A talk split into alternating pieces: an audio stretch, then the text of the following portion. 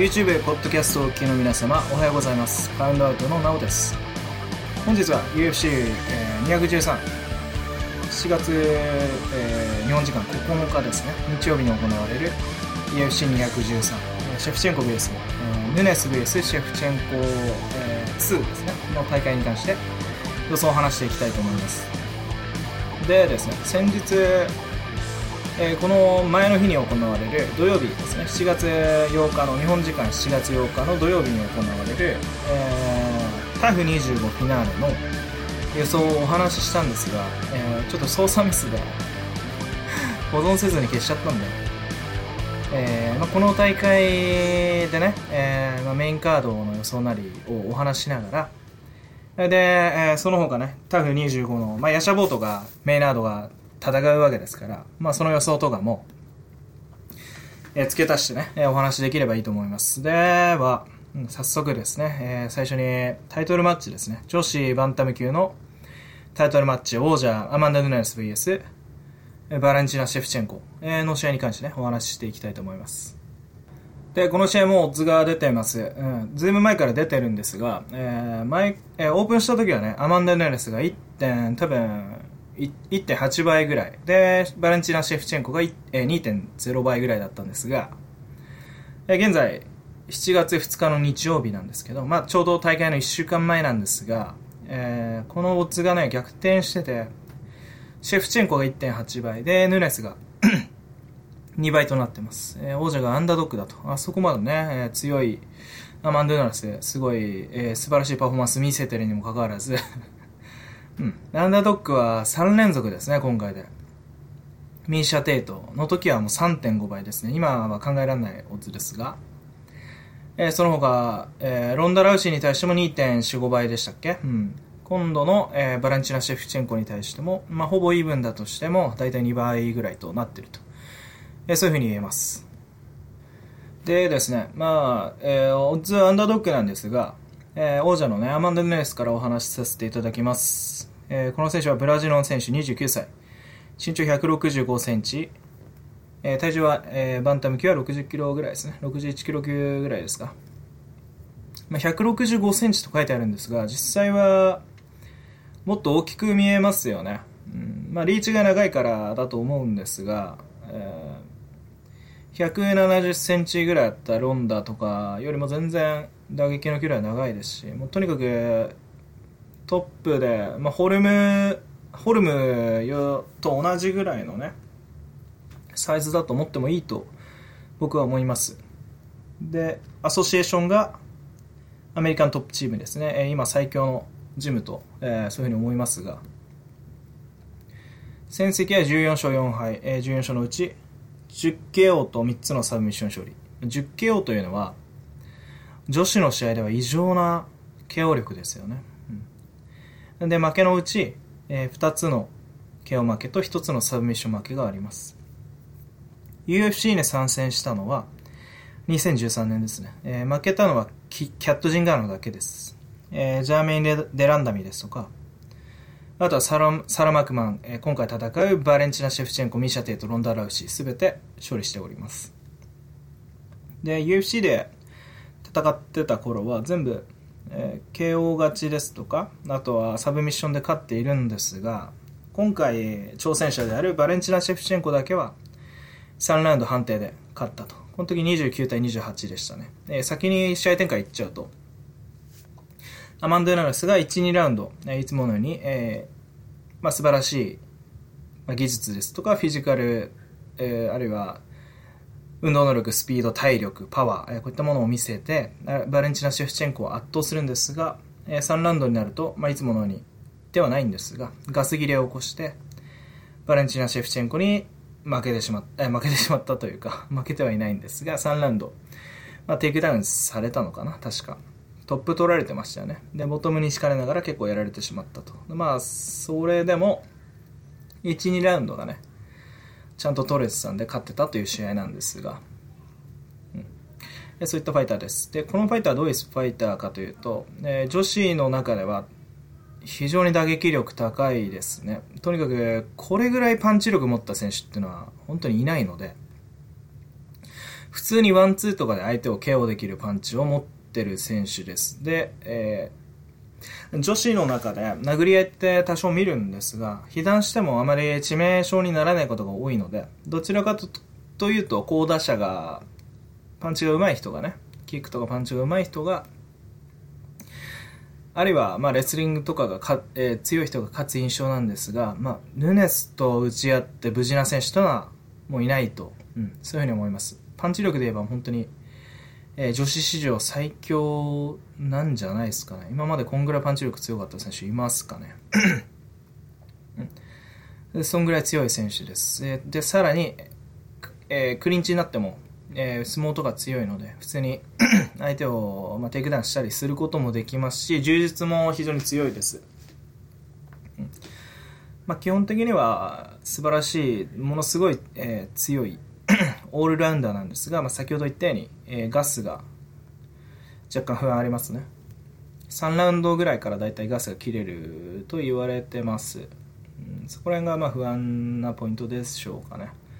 大体負けるときは、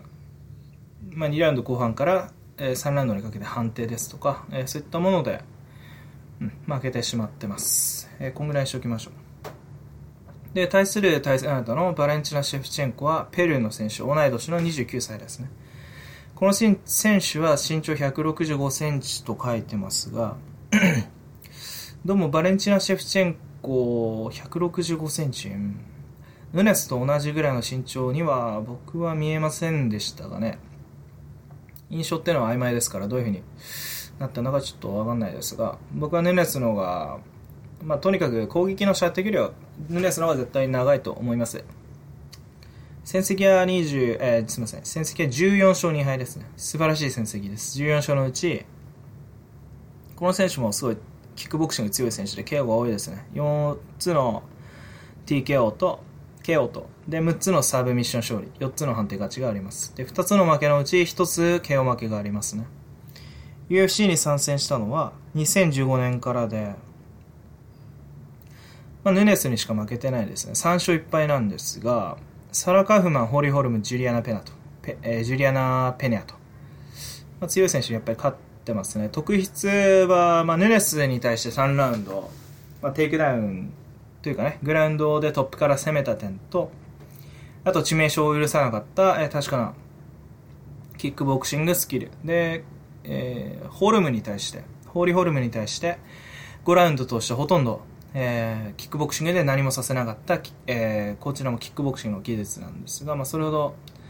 えー、強い、えー、技術を持ってると言えます。で、前回に関しては、ジュリアナ・ペニャっていうですね、パンチ力もあって、そしてテイクダウン能力もあって、えー、トップから強くて柔術も強い選手に対して、えー、まあ、ボトムに敷かれたんですが、サブミッション、アームマ、アーム、アームバーで、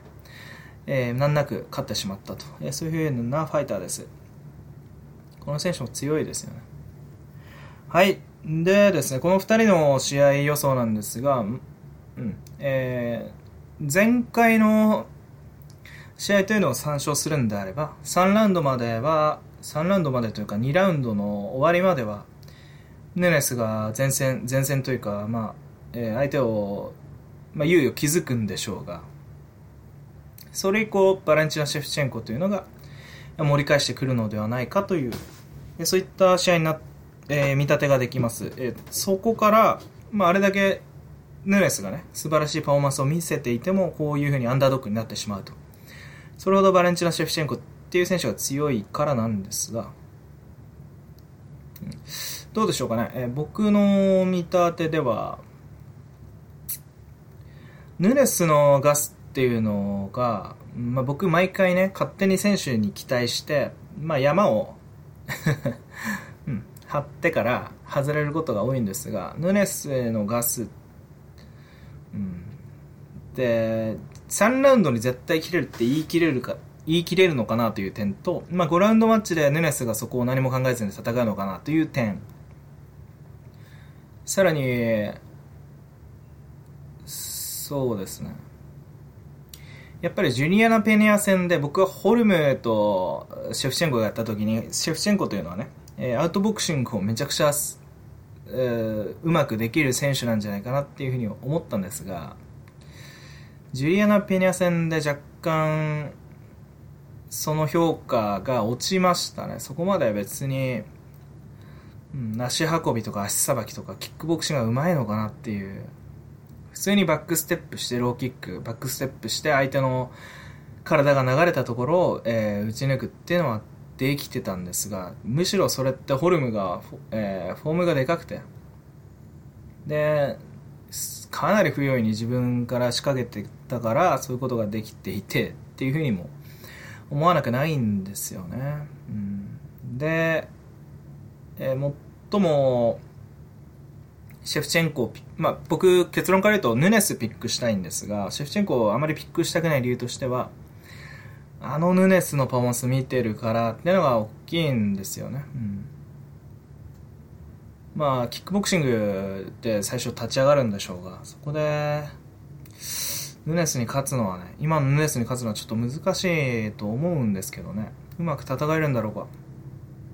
うん、僕はまあ、うん、そうですね。うん。プロップスでヌネスの KO にかけるか、あるいはシェフチェンコの、うん。ど、どうでしょうかね。うん。まあ、ストレートベットするなら、勝敗にね、ストレートベット、ベットするならアマンダ・ヌネスです。ただ、ベットの仕方はどういう風にやるか、ちょっと、まだ考えてる途中ですね。判定に行かないとかね、ITD ですが、判定、判定に行かないとか、あるいはアンダーいくつかとかでかけるかもしれませんし、とはいえね、えー前回判定まで行ってますしね、うん。もう、まあ、プロップさんも上手くないことを考えるとアマンダ・ヌネスで、にストレートベットでいいのかなとも思いますが、まあ、こんぐらいにしときましょう。はい、えー次の試合行き,、ま、行きたいと思います。続いての試合はミドル級のヨエル・ロメロ VS ロバート・ウィテカーですね。この試合ももうとにかく楽しみですよね。で、この試合のオッズももう出てます。えー最初はヨエル・ロメロが1.8倍ぐらいで、えーロバート・ウィテカーが2倍ぐらいだったんですが、これも逆転してます。ロバート・ウィテカーが1.8倍、ヨエル・ロメロは2倍ぐらいになってます。なので、ロバート・ウィテカからね、お話しさせていただきます。で、えーロバート・ウィテカはオーストラリアの選手、26歳ですね。非常に若いです。身長180センチ、戦績が18勝4敗、18勝のうち9個の KO と5つのサブミッション勝利、4つの判定勝ちとなっています。4つの負けのうち、えー KO は1つ,、ま、1つあ KO 負けが1つあって、サブミッション負けは1つと、えーそういう風になってます。現在、なんと7連勝中ですね。UFC に参戦したのは2012年なので、なんと、5年前は21歳ですね。うん、で、その後に、コートマッキー、もともとウェルター級の選手で、コートマッキーとかにスプリットで負けたり、あとスティーブン・トンプソンにパンチで KO 負けしたりしてたんですが、そこから7連勝中だと。7連勝中だと。うん。で、勝ってきた相手が、ユライア・ホールですとか、ハファエル・ナータウ、デレク・ブランソン、ホナウド・ソーザ、ホナウド・ジャカレですね。まあ、そういったそうそうたる面々です。でこのファイターは基本的にはバックボーン、ボクシングですね。うん、ボクシング非常に強いです。まあ、キックとかもちゃんと出すんですが、パンチ非常にうまいです。で、カウンターとかもしっかり取れますし、えーパンチ力もめちゃくちゃ強いですし、あとは、えー果敢に攻めていくメンタル、精神力もあれば、もう一つ、まあ、ストライカーとして必要な技術ですが、テイクダウンディフェンスがめちゃくちゃ強いですね。えーホナウド・ソーザ、ジャカレーがウィテカーをテイクダウンできなかったという、そういう、まあ、驚異的なテイクダウンディフェンスの持ち主です。おそらく85%とか、そういうレベルでテイクダウンディフェンスができる選手だと思います。で、対する、えーヨエル・ロメロですね、 Soldier of God という。うんこの選手は、まあ、アメリカの選手なんですが、もともとはキューバでしたっけね。うんで、年齢が40歳。もう40歳なんですよ。身長178センチ、あまり大きくはないですが、まあ、筋骨隆々だと。もうすごい運動能力です。で、戦績は12勝1敗、12勝のうち10個の KO と、あと、負けは1つだけ KO 負けがありますね。うんそれは、2011年のストライクフォースで、ハファイル・フェイジャーに負けてます。その後、2013年に、UFC に参戦してからはもう何連勝ですか？この選手も8連勝ですねこの選手もすごくて、えーえー、デレク・ブランソンティム・ケネディ、りょえー、町田、りょうと町田、えー、ジャカレー、クリス・ワイドマン、全部大体 KO とかで勝ってますね。すごい選手です。うん。でですね、この選手どういう選手かというと、レスリングの、え、メダリストなんですよね。なので、レスリングめちゃくちゃ強い強いんですが、まあ、若干ガスに不安があるのか、ほとんど、え、打撃で戦う選手です。うん、で、うん、本当に打撃が強くて、うん、一発当てたら、KO するようなファイターなんですが、まあ、レスリングの強い打撃の選手って本当強いですよね。まあ、ダン・ヘンダーソンとかもまあそういう部類になるのかわかんないんですけど、ヘンリー・セフードとかもそうですが、レスリング、強力なレスリングがあって、テイクダウンのプレッシャーとかもあるわけですよね。ロメロと対峙する相手は。で、その上で自分からレスリング仕掛けたら絶対、えー、テイクダウンされない。そういったファイターがロメロなんで、レスラータイプなんですが、そのレスリングのプレッシャーを活かしながら、ものすごい強打を振るってくるってね、ダーティーボクシングをしてくるっていう、ファイターです。えー、すみません、言い忘れました。この選手もアメリカントップチームですね。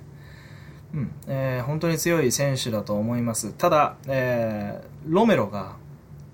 まあ、ボクシングを武器にするのは、あまりレスリングを好まない点と、あとはガスの面があると思うんですね。ガスが切れちゃうのが嫌だっていうところで、えー、省エネの戦い、まあ、ものすごい強打のプレッシャーで相手を消耗させるっていうね。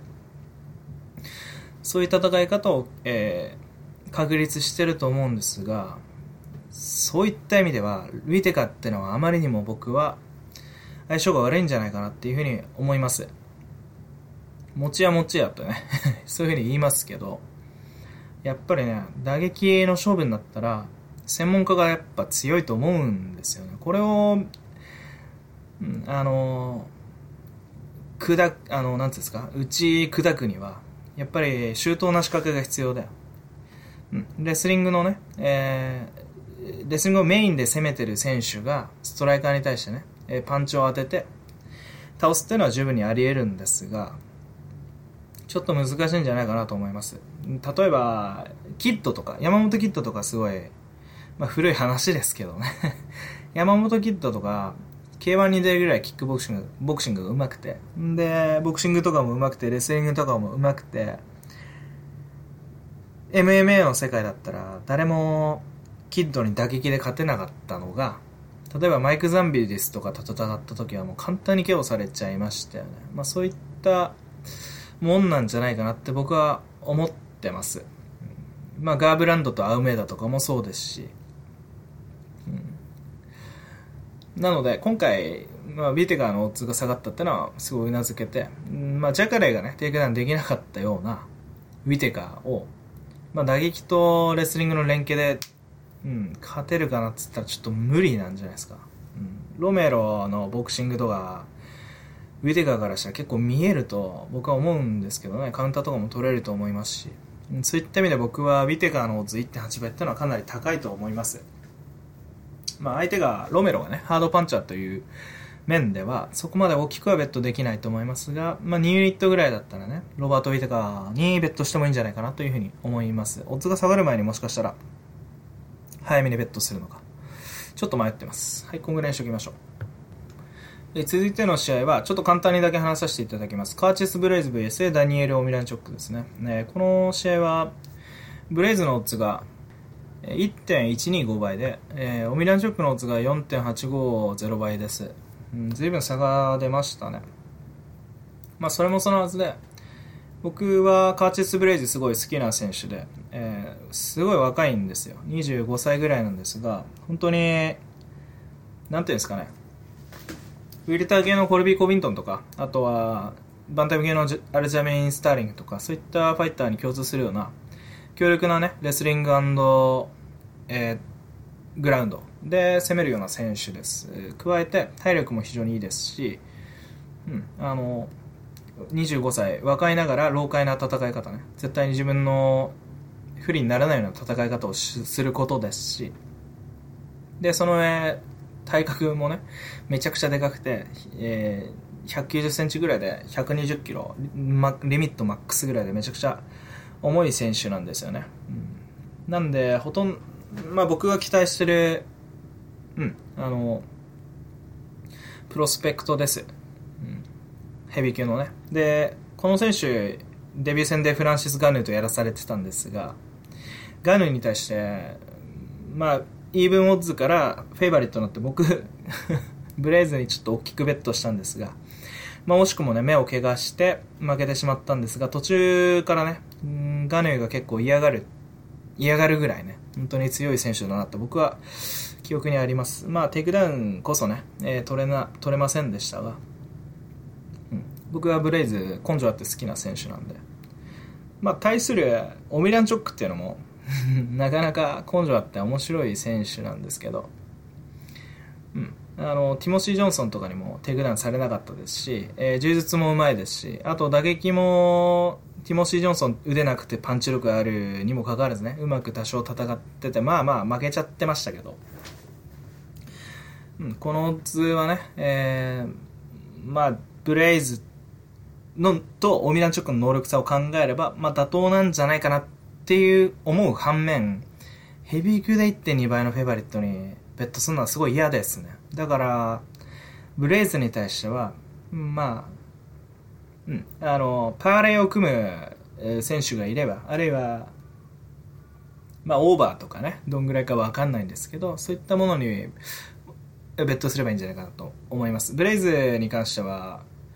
なんていうんですかね、グラウンドトップキープやる選手ですし、で、オミランジョックがね、えー、ブレイズに勝つとしても、どうにか KO で勝つっていう感じじゃないと思うので、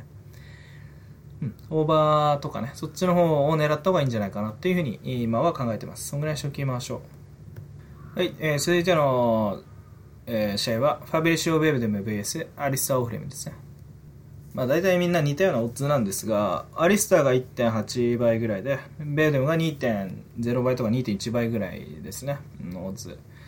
まあ、もともとアリスター1.7倍ぐらいだったんですが、上がったと。僕、これアリスター1.7倍ぐらいの時に、えー、うん、あの、誰だったっけな、ストラッサキーチと戦った、うん、前戦った選手と、パーレ組んでんですよね。1.7倍の時に3ユニットぐらい。なんで、アリスターが勝つと思います。で、その理由は、まあ、ストライカーとグラップラってストライカーの方が有利ですよね、やっぱり。うん、ざっくり言いましたけど。うん、っていうのも、アリスターに対してベーデムがあのストライキングで勝てると僕は全く思わない点が一つありますね。で、ベウドゥムはグラウンドのプレッシャーで前に出てって、えー、例えばレスリングを駆使するね、えー、ケイン・ベラスケスとかを極めたりもしましたが、アリスターをね テイクダウンするってのは難しいんじゃないですか。うん。まあ、そもそもが。となると、ベウドゥムが、えー、アリスターにテイクダウンできないってことは、アリスターと抱き切りやんなきゃいけないわけですよね。そもそも、ベウドベウドゥムっていうのは、ショートノーティス、2週間前に、えー、暫定王者戦に臨んできたマーク・ハントに対して2ラウンドまでボコボコにされてるわけですよ。まあその後はね、タックルを見せてから飛び膝で KO 勝ちしましたが、そのベウドゥムがアリスターに勝てるってのは僕はちょっと考えにくいですね。うん、なのでアリスターです。うん、で、まあ、望みがあるとすればベーデム、例えばクリンチゲームで、えー、ベラスケスの得意なクリンチゲームで、ムエタイクリンチで膝を突き刺して相手を削ることができましたが、アリスター、まあ見ての通り、ハント戦でもそうでしたが、組膝めちゃくちゃ強いんで、これどうやってアリスターをね、ベーデムが、あの、勝つのかってのはちょっとわかんないですね。とか言いながら、アリスターって誰からもパンチもらえそうじゃないですか。特に、ベーデムみたいな、なんかこう、サービスステーション旺盛という、旺盛というかね、なんかこう、何やってるかわかんないじゃないですか。なんか飛びかかってきそうじゃないですか。ベーデムって。まあそういう面はあるんですが、最近のアリスター見てると、かなりモチベーション高いんじゃないかなと思います。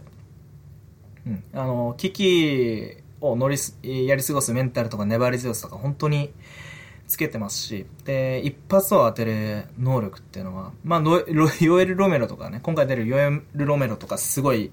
上手いんですけど、3ラウンドの中で一発当てればもう勝ちみたいな。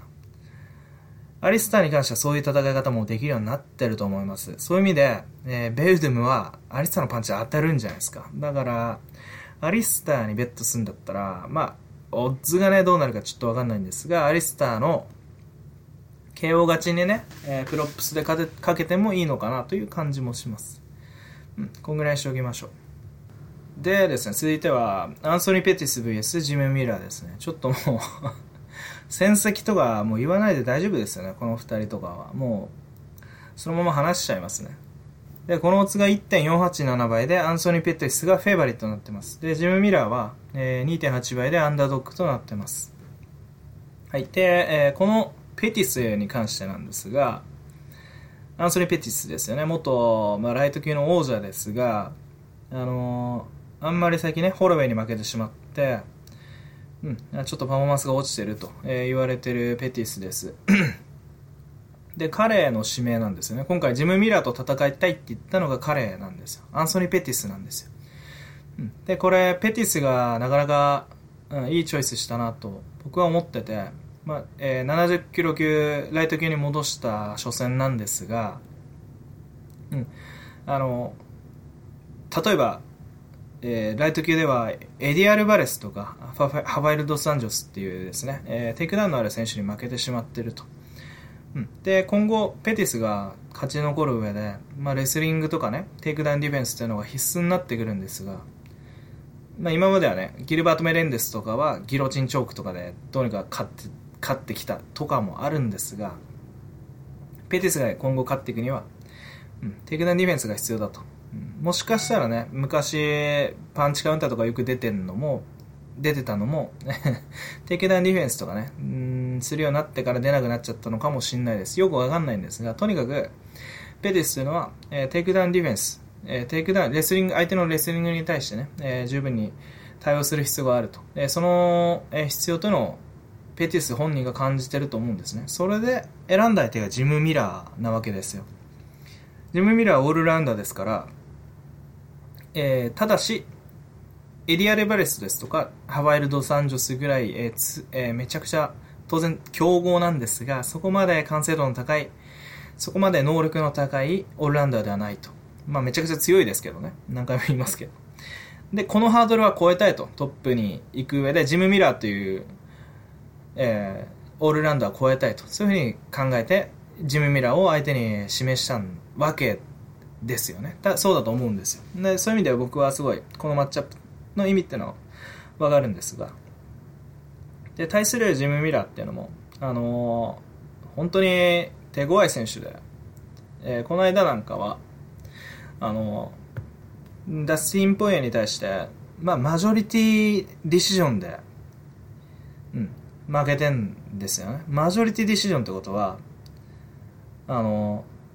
スプリットじゃないわけですけど、要は2対0なんで、1人の審判は、いや、これは引き分けだよというふうに評価してくれたと。えそういうふうに言います。そういう意味では、ダスティン・ポエと、まあ、互角と見るね、審判がいたという意味ですごい強い選手なんですよ。うん。で、まあ、何が強いかというと、さっき言ったようにオーララウンダーなんですが、まあ、とにかくハートが強くて諦めないし、で、うん、とにかく前に出ることでね、相手の、うん、あの、えー、ていうんですかね、自分の道を切り開くファイターなんで、特にアンソニー・ペティスみたいな、ストライキング、ストライカーには厳しいんじゃないですかね。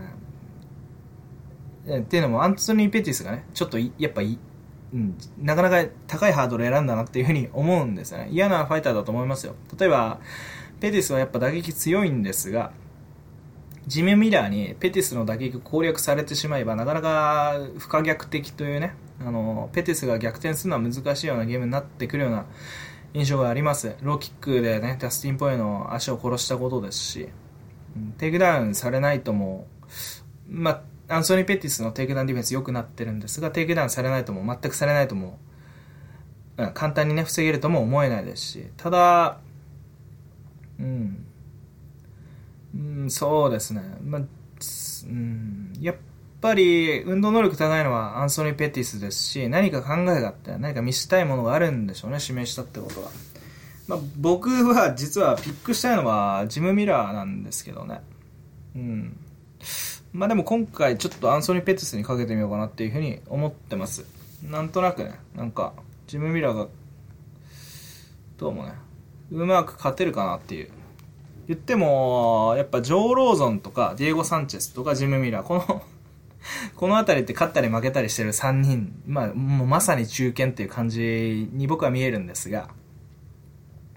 それよりはペティスはね、あの、上にいるんじゃないかなっていうふうに思います。やっぱストライキングの打撃打撃だけで言えばね、ポーイヤーとかよりも僕は上だと思いますし、うん、たまたま最近ちょっと目立ってないですが、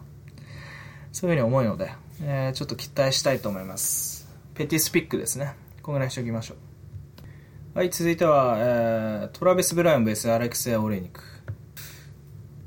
まあ、この試合に関しては、まあ まあ、どうでもいい人にはどうでもいいかもしんないんですけどね。あの、オレニクが結構僕好きでね あの、変な、エゼキエルチョークとか、要は、あの、袖のない袖車とか見せてくれるファイターですし、あと、もうおっさんなんですよ。あの、ミルコに勝ったファイターなんですけど、アレクサ・オリンク51勝10敗というね、驚異的な レコード。すごい戦績ですよね。本当に。うん、すごい戦績。ロシアの選手なんですけど、すごい戦績なんですけど、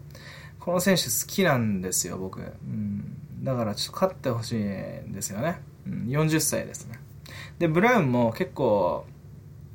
なんていうんですか、ジム打つって弱くなっちゃったじゃないですか。うん、なので、俺肉いいと思うんですよね。2.6倍ぐらいついてますけど。まあさすがにブラウンじゃないかなとも思うんですが、まあ僕ずっとブラウンにベットしてて負けてるんで、俺肉好きなことですし、まあ俺肉にベットしようと思います。で、面白いことに51勝してる時点でもものすごいんですが、51勝のうちの80%、41%がサブミッション勝利です。これ、めちゃくちゃ とんでもないですよね。で、まあ、トレブス・ブラウンのことみんな知ってると思うので、まあ、適当に話すと、ロンダ・ラッシュの彼女で、あ、彼女の彼氏で、えー、ストライカーです。打撃がすごい、うまあ、うまかったですね。最近そのうまさもだんだんなくなってきてますが、ワンツーとかすごい速かったり、前切りとかね、うまかったりするんですよ。するんですが、そういったものもないと。で、テクダウンディフェンスも強かったんですが、まあ、そもそも組ませないような戦い方っていうのが、えー、打撃が悪くなってできなくなってると。で、その相手であるアレクサ・オレニクっていうのは、まあ、力がめちゃくちゃ強いですね。なので、今朝固めとか、あとは袖のない袖車とかで相手を決めることができるんですよ。そういった意味で、クリンチになったら、また何見してくれるのかなっていうのは、ちょっと期待してます。まあ、ブラウンに期待できないっていうのは、えー、理由が多い大きいですが、ちょっとオレニク、にね、ベットした、えー、してみたいと思います。このぐらいしておきましょう。はい。で、その他ですね、えー、プレリムとかレ、えー、なんていうんですか、えー うん、あの、プレリムとかアーリープレリムに、えー、面白そうな試合いっぱいあるんですが、うん。まあ、軽く言うと、えー、ジェラルド・マーシャートと、えー、チアゴ・サントスとか、ジョーダン・メインと、ベラル・ムハマッドとか、あとはロブ・フォントと、ダグラス・シューバー・デ・アンドラージとか、うん、すごいいいカードいっぱい揃ってるんですが、まあ、こんぐらいにしておきます。うん、最近ちょっとなんだろうな、話短くなったのかな。戦績言わなくなったらなかなか楽で。うん、で、30分過ぎで終わったので、そのまま、えー、タフの25のフィナーレに関してね、えー、話していきたいと思います。これはまた、戦績とか話すと、ちょっとめんどくさくなってきたんで、やめときますね。軽く、え、お話だけしちゃいます。でですね、オッズはまだ出てません。出てませんので、もうそのままお話しちゃうと、メインカード、ライト級のマイケル・ジョンソンベース、ジャスティン・ゲイジーですね。で、この試合に関しては、ジャスティン・ゲイジーっていう選手が、えー、レイセフォーの主催している WSOF のチャンピオンで17勝無敗。すごい期待されてるファイターで、えー、満を持して UFC に参戦という形になりますが、その上で、ジャスティン・ゲージが、えー、一番強い選手というかもうとにかく強いやつと戦いたいということで、訴状に上がってたのが、エジソン・バルボーザとかそういったファイターなんですが、まあそこ、ここに来てね、ねそれに、エイソン・バルボーザをも上回ってるマイケル・ジョンソンと戦うと、えそういう風になりました。うん。で、ジャスティン・ゲージどういう選手かというと、まあ17勝のうち、KO 率、まあものすごくて、大体ね、えー、82%、14KO してますね。うん。で、えー、一つのサブミッションで、判定勝ちは二つだけです。うん、キャリアの中でね。で、どういうファイターかというと、うん、まあ、すごい強いんですけど、すごい強いし、タフだし、殴られても前に出るし、パンチ力もすごいハードで、で、テテイクダウンっていうかもう、相手をぶん投げて、まあ、ダブルレッグとかも仕掛けますがね、で、上からもすごい力強くて、体力もめちゃくちゃあるんですが、やっぱ若干、印象して、印象としてはね、荒いんじゃないかっていうふうに思います。うん。で、マイケル・ジョンソンみたいなテクニックのあるボクサーとやるときって、うん。ジャスティン・ゲージみたいなファイターって、例えば、まあ、同じぐらいのレベル、同じぐらいのボクシング技術を持った選手と戦った場合、ゲージ絶対打ち勝つんだろうなとか、そういうふうなことはわかるんですが、マイケル・ジョンソンはジャスティン・ゲージよりも速くて、で、テクニックがあって、KO 力も持ってる。そういったファイターに対して被弾をしないでね、あるいは被弾を我慢して、相手を削っていく、体力とかパワーで相手を押しつぶすっていうのは、もう相当きついんじゃないかなって思うんですよね。なので、まあ、オッズにもよりますが、マイケル・ジョンソンがあまり、あの、低いフェイバリットでないんであれば、えジャスティン・ゲージに対してみんながね、すごい期待をするんであれば、僕はマイケル・ジョンソンの勝利予想です。マイケル・ジョンソンはそもそもが組ませないような戦い方で、で、えー、まあ、ステップインが甘いといえばそれまでなんですが、それは当然、テイクダウンを、えー、なんていうんですか、回避できる距離を知ってるからこそそこまでしか踏み込まないんだって、相手が入ってきた時はダスティン・ポイエなんかもそうですが、まあ、強烈なカウンターでね、えー、ガコッと KO しちゃうようなファイターなんで、ジャスティン・ゲージみたいなファイターは美味しいんじゃないですか、マイケル・ジョンソンにとっては。まあ、ここら辺、さっさと上行きたいんだったら一番苦手なやつからね、乗り越えてねっていう なんかちょっと UFC ってそういうとこありますけどね。うん。まあそういった、うん、ファイターだと思ってます。なので、僕はマイケル・ジョンソンピックです。こんぐらいにしときましょう。うん。で、次の試合が、まあ次の試合とは言わないですね。もう適当に話していきますね。気になる試合から。グレイ・メイナードベース、石原ヤシャボーですね。うん。これも、えー、これ、これもじゃねえこれはフェザー級ですね。で、石原ヤシャボーが170センチで、グレーメイナードが、メナードが170点、え、172センチぐらいです。で、えー、今回のポイントは、えー、ヤシャボーがストライカー、まあみんな知ってますけど、ストライカーであるという点。で、ヤシャボーって戦績で KO とか、え多いし、結構 UFC でもね、えー、KO 勝ちでよくパフォーマンス見せてるんですが、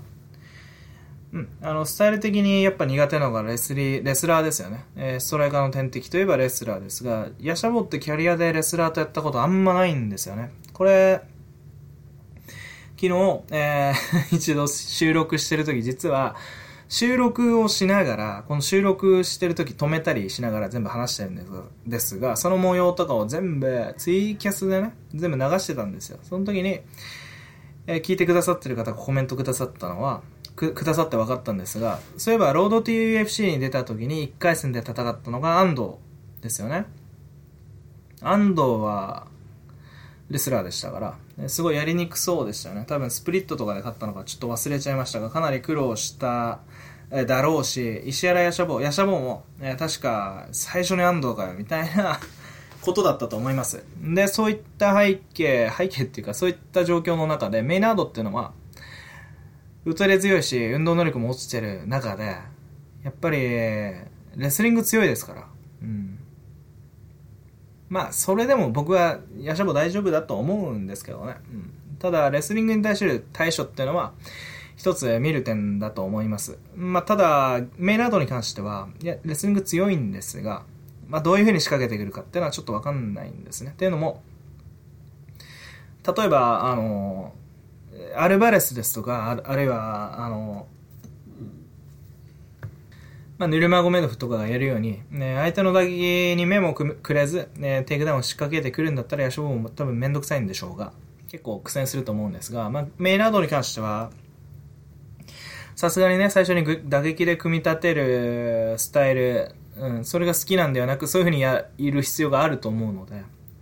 まあ、そこで夜叉坊のね、えー、成長打撃というのはね、目目の悪くなってる、えー、メイナードに関しては結構、まあ、目いっぱい手を伸ばしてジャブとかね、えパンチとか振ってきて、体、頭を大げさに振ってから回避するスタイルなんですが、最近のメイナードというのは。まあ、ヤシャボーからしたら、まあ、遠いからからぐっと踏み込んでくるところをカウンターでね、えー、打ち落とすってのはあり得るでしょう。うん。全然できそうな、僕は印象があります。うん。まあ、ジャブの差し合いとかそういう風にはなんないんじゃないかなというふうに、まあ、その予想っていうのはあんまり強くないんじゃないかなというふうに思ってます。その上で、えー、注目したいのが、まあ、ヤシャボーが今後戦っていく上で、ヤシャボーってストライカーで手も長いし、すごい、うん、あの中間距離というか遠い距離でね相手をこうジャブとか突き刺してあイラッとしたところをね入ってきてカウンター取るっていうのがうまいすごい器用なファイターにもかかわらずリーチを生かせるような、えー、スタイルを持ってるにもかかわらず、えー、彼はなぜか減量も辛くない65キロ級で。で身長低い方なんですよね今で言えば。170センチですから。なんだったらフライ級でもいいぐらいだと。僕は思うんですけどね。うん、でも170センチだと。で、ここで、ストライカーであるヤシャボーが、今後ストライキングを生かしていくんであれば、うん、あの、レスリング必須ですよね。レスリング、例えば、ガーベランドぐらいボクシングテクニックがめちゃくちゃ強くても、あれはやっぱり強力なレスリングの、え裏に成り立ってるものですから、ヤシャボっていうのはそこら辺分かってて、アルファメール、まあ、定型ジムだったのもあるかもしれないんですが、そこら辺選んで、あの、分かってね、選んでると思います。えー、で、えー、最近レスリングに励んでると。うん、で、が、体も上半身もごっつくなってきて、おそらくそもそもがね、運動力半端ないヤシャボですから、例えば、あの、野球の投球とかで140キロとか投げちゃうような人ですから、だから、パンチ力そこに現れてますけど、まあ、それに磨く、磨きがね、かかるような、ものすごいパンチ力を手に入れるっていうのがあるのと、レスラーに勝たなきゃいけない上で、最初のハードルがメイナードってことは、なかなかいいんじゃないかなっていうふうに思います。メイナードを、えー、例えばレス、メイナードのレスリングにね、対応できないんであれば、次もう全然きついですから、メナードのレスリングには対応してね、っていうところでね、えー、すごい非常にいいマッチアップなんじゃないかなっていうふうに思ってます。なので僕はやっぱりね、えー、年齢がいってしまったメイナード好きですが、うん、メイナードに期待することは今、この試合に限ってはね、ないです。やっぱりヤシャボーに期待して、ヤシャボーがどんなことをね、見せてくれるかっていうのを、えー、期待したいと思います。その辺しときましょう。はい、えー、あと気になる戦いは、ジャレット・キャノニア VS スティーブ・ボッセですね。うん、これライトヘビーですが、えー、キャノニアっていうのはストライカーですよね。ボクシングうまかったです。うん、で、スティーブ・ボッセっていうのもストライキ、ストライカーなんですが、どっちかっていうとパンチ力が半端ないのがスティーブ・ボッセ。で、キャノニアっていうのがどっちかっていうとテクニックがあるのが、えー、キャノニアです。えー、ボッセというのは、えーてえー、打撃のディフェンスの悪い選手にはめっ方強いですけど、パンチ当たるんでね、当たったら絶対倒れるぐらいのパンチ力持ってるんで強いんですが、反面自分も、えー、なんていうんですかね、頭が固定しちゃって、被弾傾向にあるんですね。あんまりうまくはないと思います。僕はデビュー戦でびっくりとは言わないですけど、そんなに上手い選手じゃないなって思ったんですが、そういう意味では、えー、ジャレット・キャノニアが勝つんじゃないかなっていうふうに思います。まあ、オッズ出ない限りはね、どういうふうにかけるかわかんないんですが、まあ、そこまで、ボスでね、結構期待されてる節がちょっと僕はあるんじゃないかなと思ってるんで、まあ、キャノニアのオッズにもよりますけど、キャノニアにベットしたいと今思ってます。えー、その他、えー、あとはジュリアナ・リマとティーシャ・トーレスですね。女子、えー、ストロー級です。えー、ティーシャ・トーレスというのが154センチ、ジュリアナ・リマというのが165センチの、え、まあ、基本的にはストライキングマッチになると思います。まあ、ジュリアナ・リマはストライキングに、えー、プラスして、あとは柔術もできると思いますが、うん、で、えー、まあ、背景として女子ストロー級、うん、女子の中で綺麗に、まあ、アウトボクシングできるファイターっていうのは少ないと思います。うん、例えば、ヨアナ・エンジェチックですとか、えー、ジえー、何ですか、えー、ローズ・ナマエナス。こういったファイターが、えー、僕は名前挙げられますが、もう一つ、ジュリアナ・リマっていうのも、えー、165センチ長身を、長身を生かしてローキックとかね、あと、まあ、なかなか力強いストレートとかで、えー、打撃、えー、とかで試合を組み立てれるファイターだと思います。それに対する T シャトーレスっていうのは、えー、身長が低いながら、えー、何でしたっけね、えー、タイニートルネードみたいな名前だったと思うんですが、本当に竜巻みたいな、すごいあの、力強くて本当に上手なキックボクシングを持ってるファイターで、T シャトーレスなんかもう本当言わない以外負けないんじゃないかなっていうふうにね、思ってるような僕はファイターです。うん、なので、まあこの試合もね、T シャトーレスに期待したような試合なんですが、うん。まあ、ジュリアナ・リマもいい選手だなという記憶があるので、えー、まあ、すごい楽しみにしてます。うん、こんぐらいですね。で、さらに、えー、ライト級のプロスペクト、えー、誰だこいつ？えー あいつです。あの、マーク・ディア ケイジですね。マーク・ディア ケイジ VS、あとドラッカー・クロース、えー、この2人が戦います。これもまあオッズ出てないんですがおそらくドラッカー・クロースがアンダードックになるんじゃないかなと思います、うん、でマーク・ディエ・ケージは、まあ、若いプロスペクトなんですが打撃も非常にセンスがあってレスリングもうまいと、えー、そういうファイターだと思います。で、まあ、荒い印象があったんですが前回で、まあ、非常にいいパフォーマンスを見せてますので僕はブレイクスルーじゃないですけど、まあ、多少、なんていうんですか、えー、殻を破ったのかなって、こう、荒い時期をね、えー、乗り越えて、えー、大暴れするような時が来たのかなっていう印象があるんですが、この相手のドラカクロスというのもなかなかくせ者で、うん、身長は確かに高くないんですね。173センチぐらいなんですが、ディアケージ176センチぐらいでしたっけね？うん。で、このクロスっていうのが、えー、まあ、パンチの KO とかすごい多いんですが、実は、まあ、あんまりえー、パンチ上手くないんですよね。荒いっていうか、こう、ガッと入っていくんですけど、ディフェンスとか悪くないんですけど、そこまで。ガッと入っていくんですけど、どっちかっていうとクリンチゲーム以降が強い選手で。まあ、幸か、不幸か、その、ディア KG と打撃をやるスタイルではないので、まあ、おそらくクリンチで勝った方が勝つんじゃないかなと思うんですね。で、クロース、まあ、これはいつも言ってることですが、うん、あのクリンチゲームって本当にあのー、組んでみないと分かんないので、うん、DAKG がクローズのクロースの、あのクリンチを全部かわすかって言ったらレスリングに自信を持ってる以上そこまでかわさないと思うんですね。クリンチゲーム付き合うと思うんですよ、うん、なので、まあ、これ組んでみないと分かんないんですよね、うん、オッズがどうなのか分かんないですが、なので僕はこれはオーバーを取りたいと思います、えー、なので例えばディア KG もドラッカー・クロースも2ラウンド以内の KO とか結構多いんですがだからそのオッズメーカーとかがこいつらの試合は早く終わるだろ終わるだろうと、えー、そういうふうに思ってくれるんだったらもしかしたらね、えー、アンアンダーじゃねえな。オーバーのオッズが高くなると思うんですが、えー、そうなってくれたら実は狙い目で。でクロスが早く倒せるのはクリンチを仕掛けてクリンチで相手が弱いから早く倒せるんであって相手がクリンチ強い場合あいわゆる今回のディアゲージみたいにレスリングが強い場合は、まあ、おそらく長引くと思うんですよね、うん。まあ、えー、早く終わるとすればディアケージーかドラカクロスのクリンチが圧倒的に強い場合。まあ、でもこの二人考えるとどうもそうは思えないので、オーバーがいいんじゃないかなっていうふうに思ってます。うんだからこれに関してはオーバーを、えー、ピックしようかなと思ってます。はい。こんぐらいしときましょうかね。うん。